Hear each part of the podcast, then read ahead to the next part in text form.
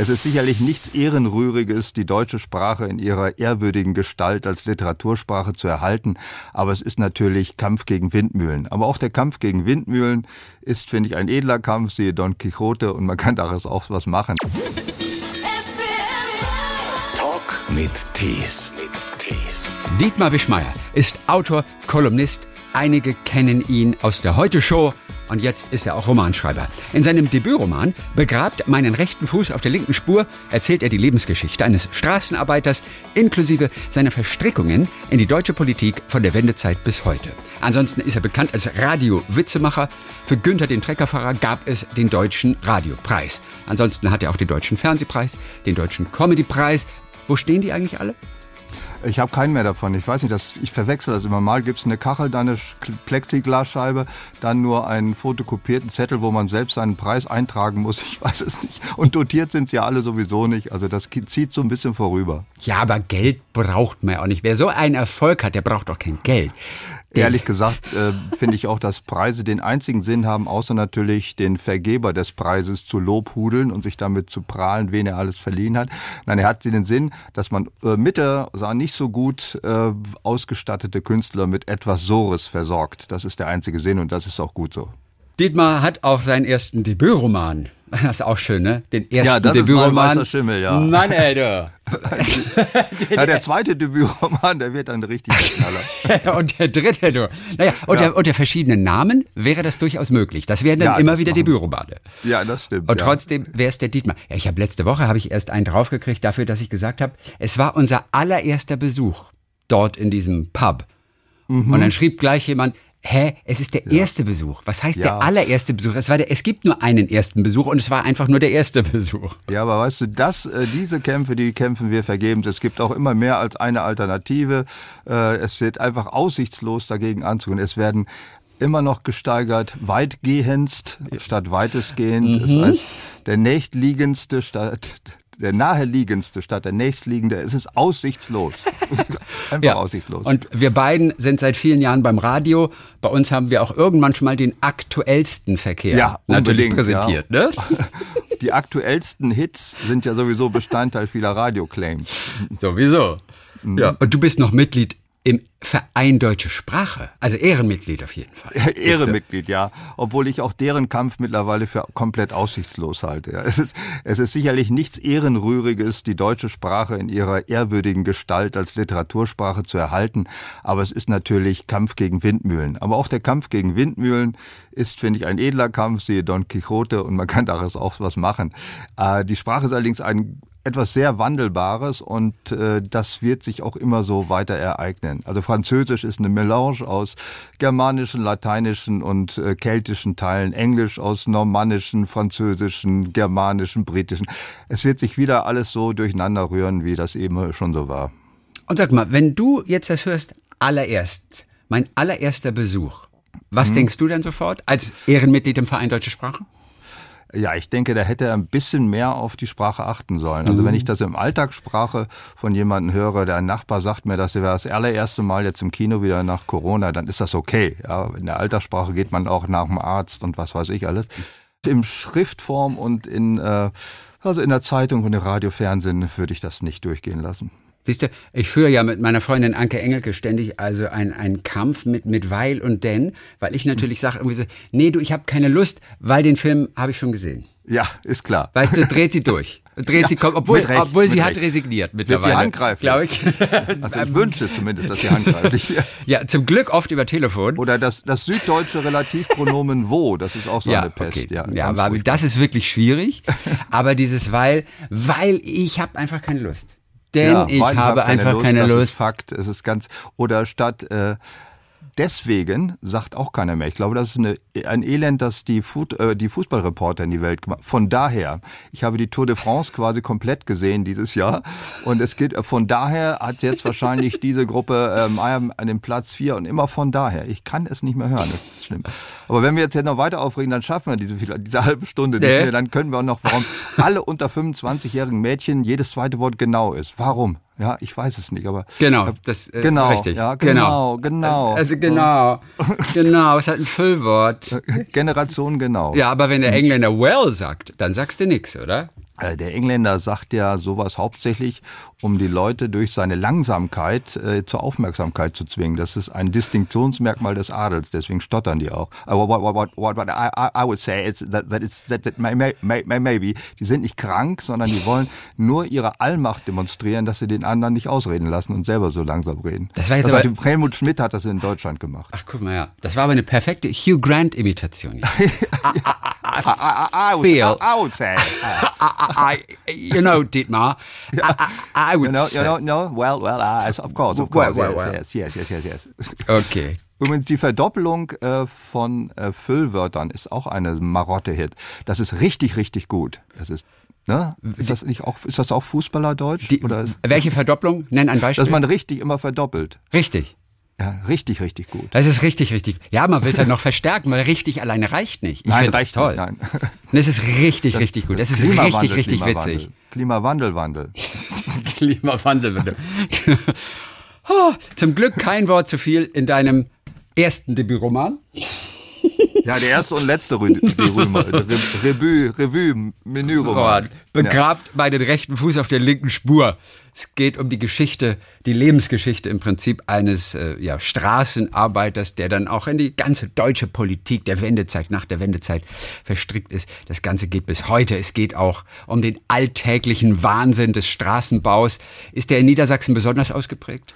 Ich weiß nicht, ob äh, Niedersachsen besonders, ich glaube, die deutsche Einheit spielt ja eine viel größere Ja, Rolle. ja. Da sind ja die am meisten Strafen, da, äh, Straßen vom Kopfsteinpflaster befreit sind Sp- Eis und Bach. Fluss und Bäche, nein.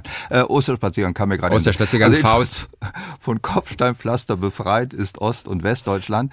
Und da haben sich natürlich viele Schweinereien ergeben. Das ist ja eine Einladung zur Korruption, wenn man Straßenbau betreibt. Also wer das nicht macht, der hat irgendwie diese Welt nicht verstanden. Und der Wolfgang Schrage, der gerät nun als einfacher Mensch in diesen Strudel der deutschen Einheit, wie sich da die ganzen Leute die Taschen voll tun und korrupt sind und wie äh, 500, glaube ich, sind 300.000 sowjetische Soldaten abziehen. Und da kann man ja auch noch mit Geld machen. Und es ist und warum ist Lafontaine wirklich zurückgetreten? All das erfahren wir in diesem Roman. Also es ist bundesrepublikanische Geschichte vom, aus der Sicht des kleinen Mannes. Wie hast denn du den Start der deutschen Einheit eigentlich erlebt damals? Also ich selber, ich war ja bei der Bundeswehr im Harz. Damals, zu dem Zeitpunkt. Gar, gar nicht so weit. Äh, Nee, da war ich schon weg. Aber ich war kurz vorher noch bei der Bundeswehr im Harz und da gab es auch noch tatsächlich äh, den Warschauer Pakt auf der anderen Seite und äh, ich habe das noch so richtig miterlebt. Ja, ich habe es miterlebt morgens um fünf. Ich war bei FFN damals schon. Da rief morgens um fünf der Redakteur an, alle nach Duderstadt. Da kommen welche über die Grenze. Also das war der niedersächsische äh, Grenzübergang. Ja, ja, Harz. Äh, und dann ging es natürlich los. Also dann das übliche Trabi, Bananen, Auftritte, rüberfahren. Ich hab's, also die, das eindringlichste Erlebnisse war, dass ich mit Freunden mit einem Fahrrad, wir hatten einen Verein historischer Fahrradfreunde und sind damit äh, gleich im November schon äh, in den Harz gefahren, auf die andere Seite, nach Blankenburg, Quedlinburg. Und wir hatten, weil wir historische Fahrräder hatten, alte Fahrräder, hatten wir auch alte Sakkos getragen, alte Aktentaschen und so. Jetzt kommen die Polackenschweine auch schon rüber.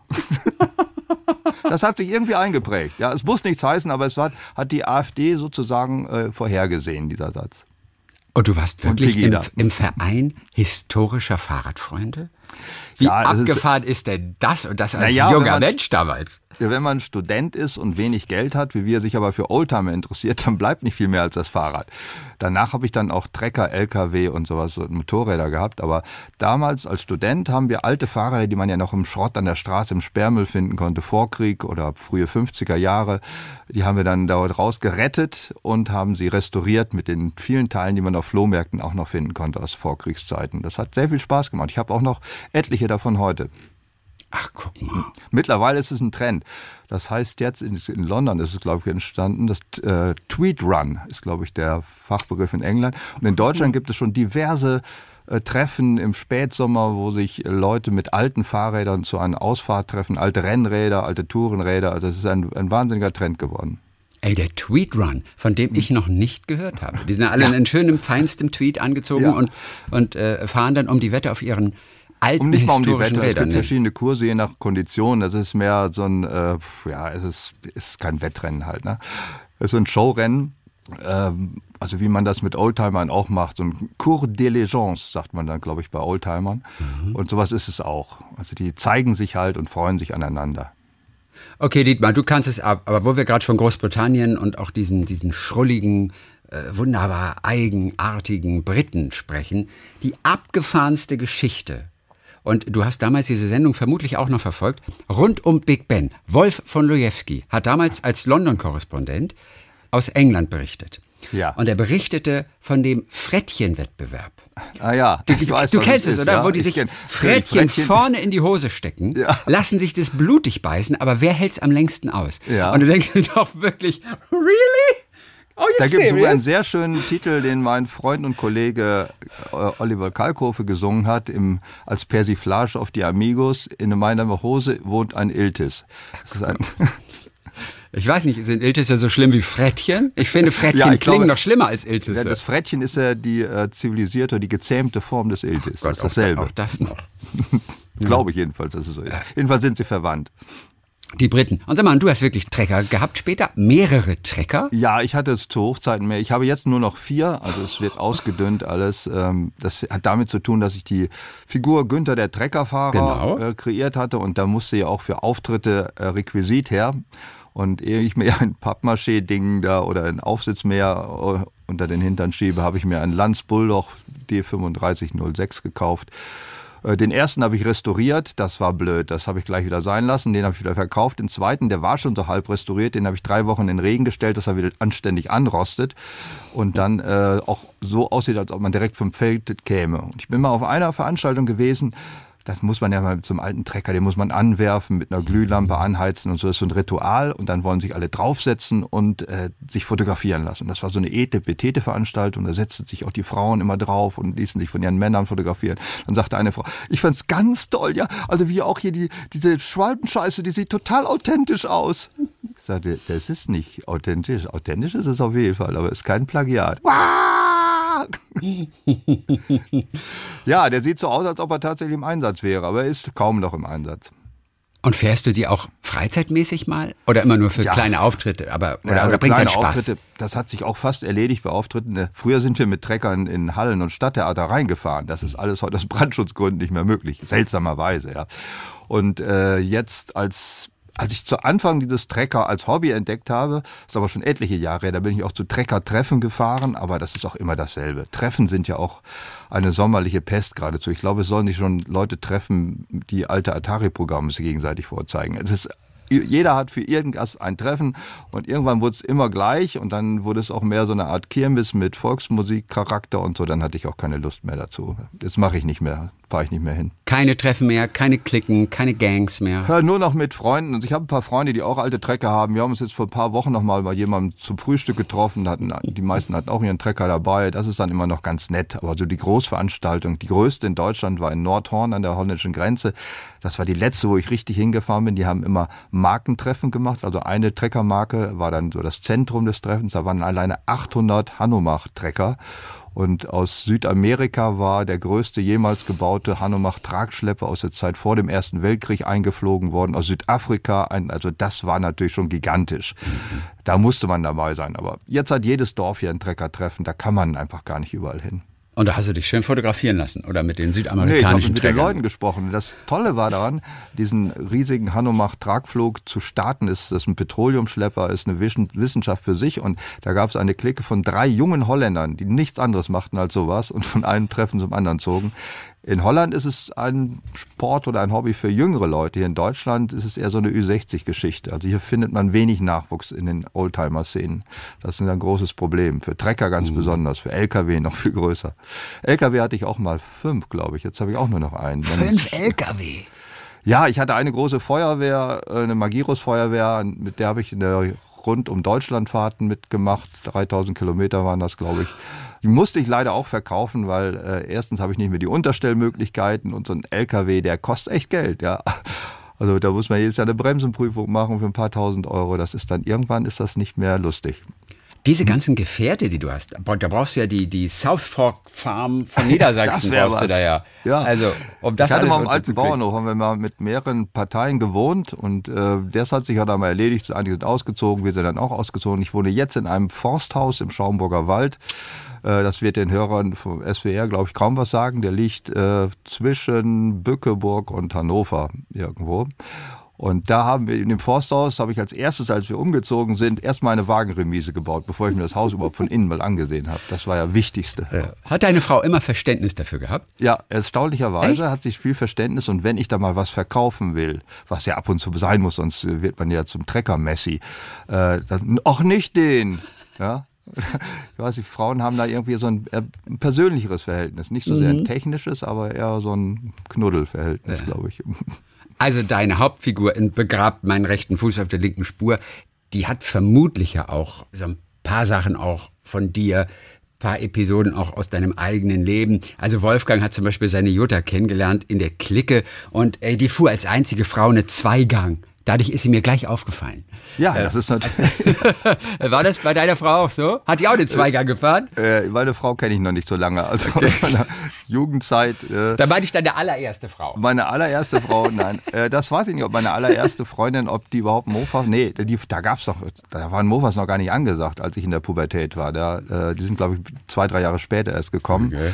Da fuhr man noch mit dem Fahrrad. Also der Kreis äh, äh, sozusagen, in der man für Leute aus dem anderen Geschlecht kennenlernen konnte, war dramatisch kürzer. Also mein Bruder ist dreieinhalb Jahre jünger, der ist gleich 30 Kilometer weitergefahren. Ja. Ich war da sehr beschränkt mit dem Rad und dann wohnte ich auch noch auf dem Berg und musste immer auf dem Rückweg einen Berg hochschieben. Das war alles wenig attraktiv.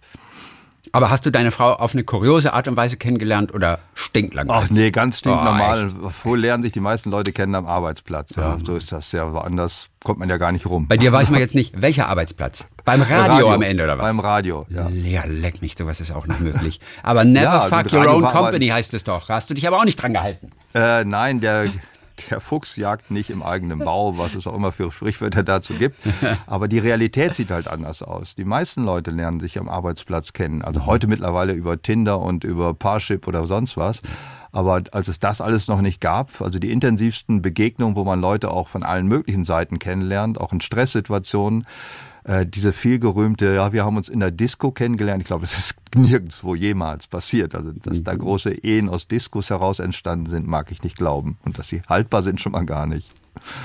Hm. Inwiefern fühlt sich das als Autor eigentlich anders an, wenn man tatsächlich eigene Geschichten verarbeitet und kleine Episoden, Eigenschaften von einem selbst mitverarbeitet, im Gegensatz zu einer Figur, die man komplett erfindet. Ich denke auch manchmal, wie, ja Leute, erfindet doch alles komplett. Aber ganz vielen ist es oft wichtig, Autoren, dass sie selbst drin sind in diesen Figuren, zu welchen Anteilen auch immer. Wie ist es bei dir?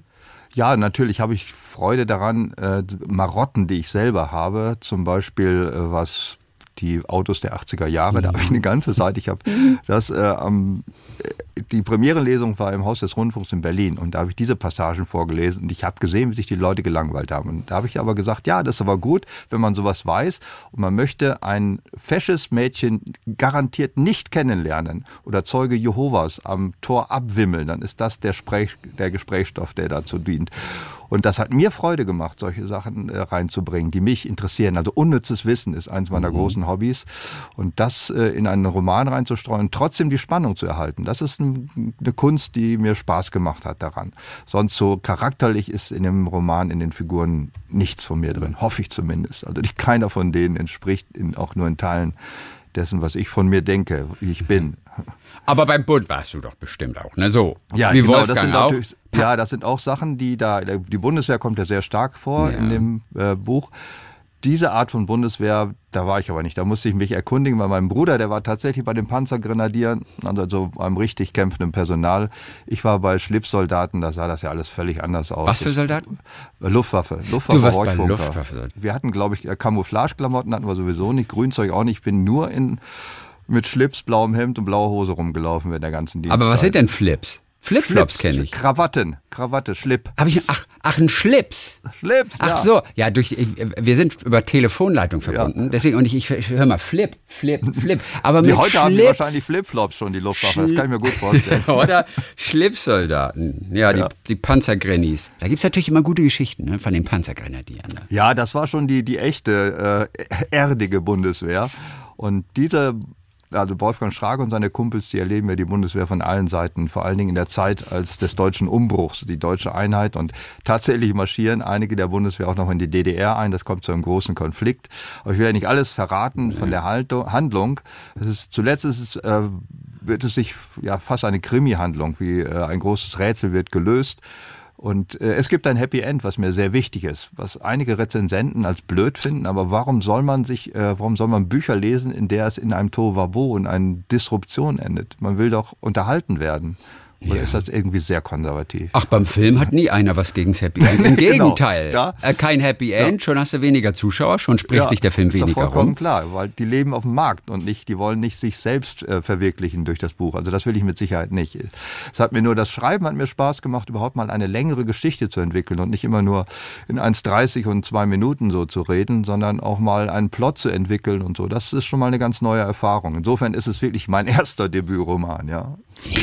Ja, den, den, den klassischen Spruch hast du natürlich auch verbraten. Kein Mensch, kein Tier, ich bin Natürlich. Panzergrenadier. Ich habe, ich habe gerade einen Freund getroffen, der tatsächlich auch bei den Panzergrenadieren war und der hat mich darauf hingewiesen, dass ich viele Bundeswehrausdrücke aus der damaligen Zeit nicht verwendet habe. Neckos zum Beispiel, das war, haben ja alle gesagt, also die Abkürzung für Newcomer ist ja auch nichts Böses. Ah, Aber Rotarsch für äh, Frischlinge, die ersten drei Monate in der Grundwehrzeit. Mhm.